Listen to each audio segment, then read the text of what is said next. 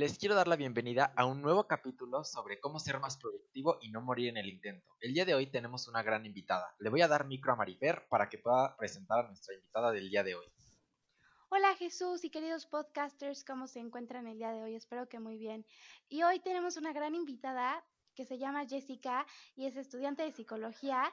Y bueno, vamos a estar aquí un ratito platicando con ella. Y bueno, Jessie, te presto el micro para que te presentes. Perfecto, muchas gracias a los dos por invitarme a este podcast. Eh, como dijo Marifer, mi nombre es Jessica, soy Jessica Molina y soy estudiante de noveno semestre de psicología, ya a unos meses de la titulación. Y estoy en este espacio pues para ayudar a dar más información sobre pues qué hace un psicólogo, qué es la psicología, resolver tal vez algunas dudas que puedan tener con la finalidad de apoyar a que se quiten ciertas dudas y aumentar la salud mental. Va, muchas gracias, Jessie. Bueno, ¿te podemos hacer una serie de preguntas? Claro que sí. Mira, este, bueno, la primera pregunta es, ¿cómo te diste cuenta que querías estudiar la psicología? Mira, yo cuando tuve que decidir qué carrera estudiar, estaba entre una ingeniería, porque me gustan mucho las matemáticas, y también estaba entre psicología, porque me interesaba el comportamiento humano.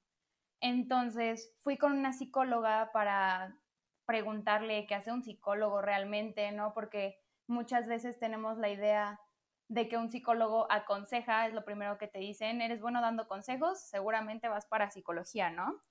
Entonces yo quería resolver todas estas dudas y justamente fui con ella y hablando con ella, preguntándole sobre todo lo que hace un psicólogo, que realmente pues prepararse en el estudio de la mente humana y su relación con la conducta para poder tener herramientas para ayudar a las personas a mejorar su salud mental y su calidad de vida. Entonces, toda esa parte fue la que me encantó y el tener el mayor conocimiento sobre por qué nos comportamos como nos comportamos. Qué padre, la verdad es que, bueno, yo pienso que la psicología y la ingeniería son cosas pues muy distintas y qué padre que te fuiste pues a la psicología y que te guste tanto.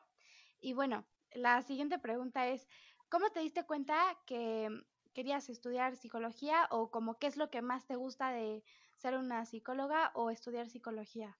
Mira, lo que más me gusta, la verdad, es tener la oportunidad de ayudar a las demás personas a resolver problemas, a tener herramientas para mejorar su vida y que al mismo tiempo es un proceso en donde ambos van creciendo. Aquí no es que solo crezca el terapeuta o que solo crezca el paciente, ni que el terapeuta te vaya a decir lo que tengas que hacer, sino que el terapeuta va a actuar como un guía para que tú te vayas descubriendo a ti mismo, vayas encontrando las herramientas en ti mismo para superar cualquier situación que estás viviendo y que tú encuentres lo que quieres hacer, la respuesta en ti y al mismo tiempo el terapeuta aprende de eso. Entonces es una relación en donde ambos van mejorando día con día y creo que es lo más bonito de la carrera, que no solamente es estar ayudando a los demás ni resolviéndoles la vida de ninguna manera, ¿no? sino que ambos trabajan por mejorar juntos y eso ayuda a toda la sociedad a mejorar. Claro. Y bueno, hablando de esto de que tú y tu paciente crecen juntos, ¿cómo has aplicado tú la psicología en tu vida diaria? Híjole, de muchas maneras. Digo, ahorita me estoy centrando un poco más en lo que es psicología clínica, porque es el área ah, en la que yo estoy, en psicología clínica, pero bueno, hay muchas áreas, ¿no? Ya tal vez eh, durante el podcast lleguemos a hablar o profundizar de eso, pero eh, durante la carrera de psicología te van dando ciertas herramientas y teoría en donde puedes entender desde los procesos cerebrales qué parte del cerebro se utiliza o se enciende, por decirlo de alguna manera, cuando estamos viendo, cuando estamos escuchando, cuando procesamos la información, desde entender esos procesos eh, con términos pues muy técnicos hasta saber por qué, no sé, soy tan igual a mi papá o te pareces a tu mamá o por qué estás repitiendo cierto patrón que traes desde tus abuelitos, ¿no? entender por qué me molestan ciertas cosas tal vez de las demás personas o por qué me siento tan bien o tan mal al lado de una persona, ¿no? Entonces, te dan herramientas que te ayudan a entenderte mejor y entendiéndote mejor es la única forma en la que puedes encontrar en ti mismo una solución hacia los conflictos que puedes llegar a vivir en la vida. Entonces, todo eso lo he utilizado en mí misma para mejorar e incluso, por ejemplo, yo soy una persona un poco, suelo estresarme con facilidad, entonces, no sé, técnicas de respiración y ya las aplico en mi vida para disminuir el estrés escolar, por ejemplo. Son algunas de, las cosas que, que he aplicado en mi vida, hasta entender mejor a mi familia, ¿no? De repente empiezas a ver, ah, me está diciendo no sé, que soy muy reservada porque nota en mí que me quedo callada cuando me estreso y yo puedo notar que ella se incomoda, entonces ya viendo ese tipo de cosas, también puedes llegar a, a entender mejor a las demás personas y convivir de una mejor manera. Bueno, pues por este lado me gustaría preguntarte en qué área de psicología te estás especializando. Sí, el área a la que yo me quiero ir, eh, bueno, la que me estoy yendo es el área clínica. A grandes rasgos, el área clínica trata más con terapia, con pacientes de manera individual, con lo que son ya los trastornos mentales. Eh, te puedes ir dentro de la misma área clínica, hay muchas ramas, hay este, psicología clínica como tal, hay psicología de la salud, que es más como para prevención, más que ya tratar los trastornos, de tratar de evitar que lleguen los trastornos. O también el área que más me interesa a mí es un poco después de la clínica, pero tiene parte de, que es la, la neuropsicología. Y esa ya profundiza más sobre los procesos mentales y sobre los daños cerebrales y las consecuencias que tienen estos daños en la conducta de las personas para encontrar una manera de ya sea rehabilitar o capacitar a las personas que tienen algún daño para vivir de una mejor manera. O sea, tú ayudas prácticamente como a personas que este, están sufriendo mucho, pero por algo mental. Exactamente, hay cosas, mira, de entrada los trastornos mentales, este, algunos piensan, por ejemplo, que la depresión es únicamente como sentirte muy, muy triste, ¿no? Y realmente trastornos como la depresión y la ansiedad también tienen su parte biológica, es decir, hay un cambio en el cerebro, en las sustancias que secreta nuestro cerebro, tal vez la secreta eh, más de lo que debería o menos de lo que debería y eso también eh, termina en un trastorno, ¿no?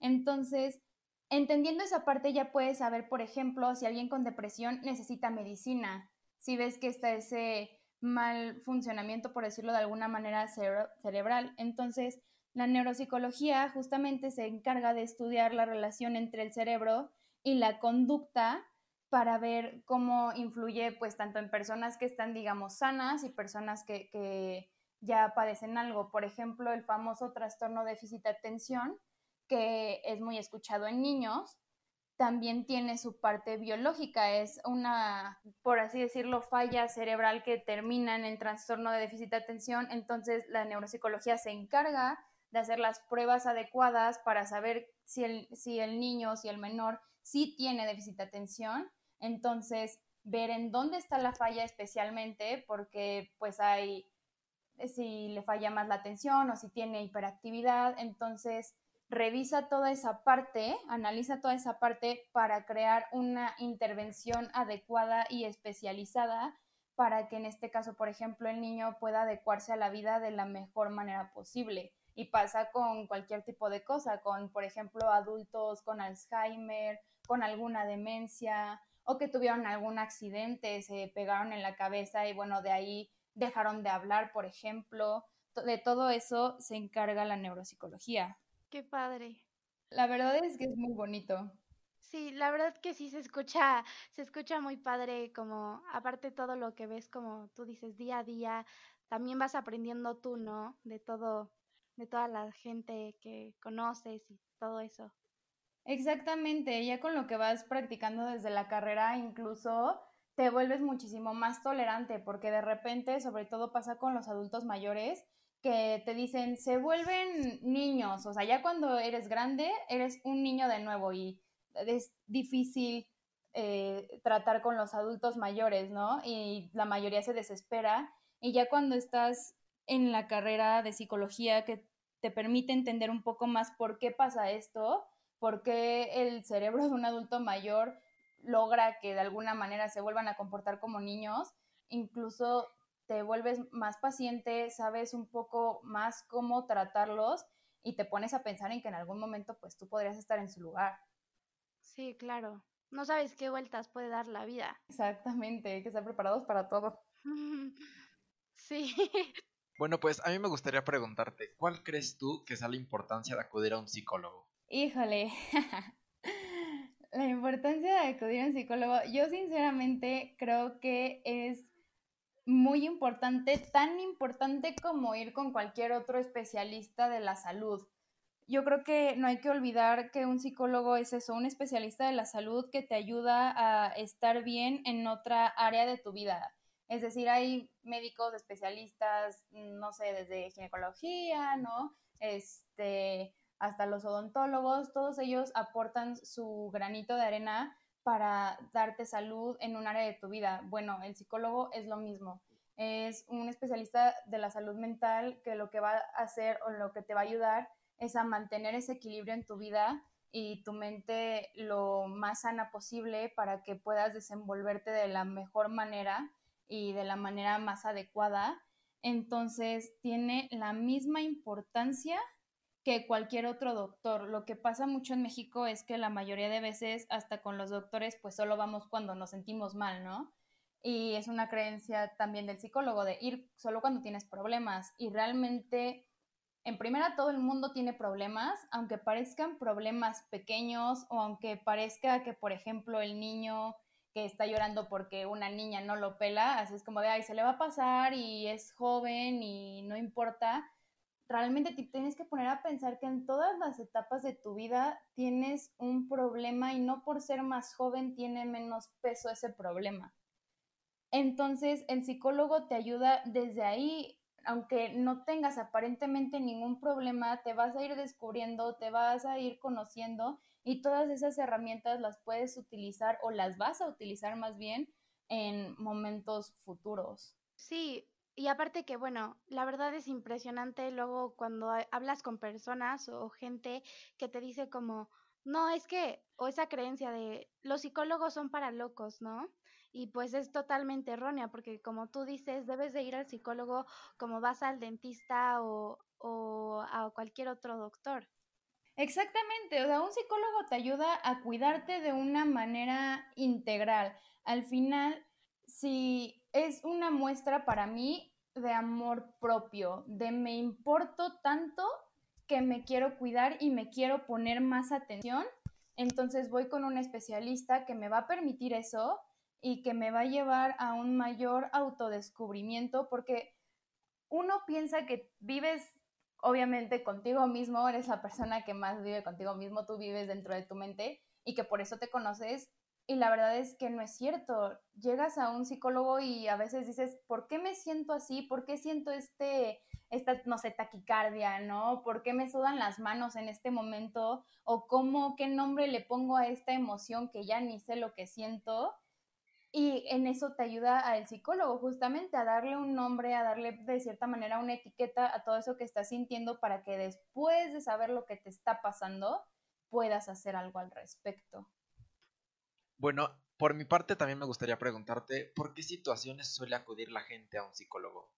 ¿Qué situaciones? En México, lo más común es que acudan por depresión, ¿no? Por alguna etapa depresiva, también por algún momento de crisis o de duelo, de la pérdida de algún familiar, de algún ser eh, cercano, por ansiedad también, yo creo que la ansiedad o el estrés excesivo eh, son de las razones que más un mexicano acude al psicólogo, sobre todo ahorita que están en aumento por todo lo de la pandemia y, y cosas laborales también problemas de pareja, divorcios, algún conflicto escolar, se da mucho también en adicciones y cosas que tengan que ver con el trabajo, ya sea estrés laboral o falta de satisfacción laboral, también son de las razones más comunes eh, por las que un mexicano llega a ir a terapia. Pero yo creo que las primeras, sí, depresión, ansiedad y estrés. Pues como todos, yo creo. Este. este. Y bueno, eh, yo tengo una pregunta que para. O sea, ¿qué impacto, ya sea en ti, la psicóloga o el paciente, o qué importancia tiene, como tú habías dicho, el amor propio?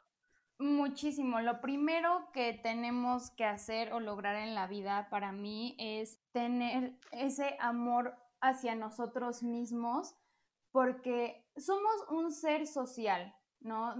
Tenemos que convivir todo el tiempo con familia, con amigos, con compañeros y establecer diferentes relaciones o vínculos con las personas.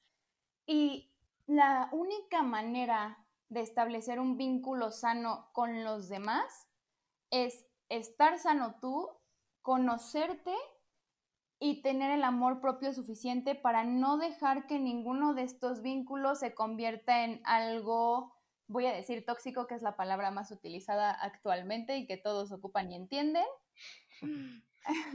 Entonces, trabajar en ti mismo es la única manera en la que puedas evitar que cualquier vínculo, porque al final el que te relaciones con un amigo eh, tiene la misma importancia esa relación que la relación con una pareja. A veces le tomamos más importancia a la relación con una pareja, pero no es cierto. Todas las relaciones de nuestra vida influyen en alguna forma en nosotros y también se pueden volver relaciones tóxicas con el jefe, con el amigo, con la mamá, con cualquier persona puedes tener una relación tóxica, no solo con la pareja.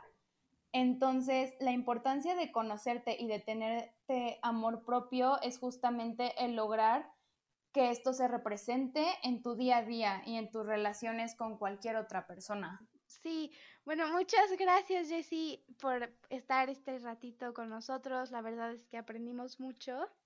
Pues muchas gracias por haber estado con nosotros en este capítulo. ¿Tienes algún Insta, algún Facebook, algún Twitter que quieras decirles a nuestros queridos podcasters para que te puedan ir a seguir? Ay, claro, muchas gracias a ustedes. Ay, claro que sí, justamente tengo una página de Instagram que empecé hace poquito con la finalidad de justamente lo que estamos haciendo también aquí en el podcast, que es un granito de arena para ayudar a mejorar la salud mental y el Instagram se llama Construyendo Mentes Ahí pongo información en general de psicología y algunos tips o cosas que pueden ayudarles a mejorar su día a día. Sí, síganla, es muy buena. Gracias. Pues ya oyeron, queridos podcasters, vayan a seguirla y como ya saben, nos vemos en otra entrega más de esta sección. Esperemos volver a tener aquí con nosotros a Jessie. Claro, cuando quieran. Y entonces, nos vemos, queridos podcasters. Hasta el próximo.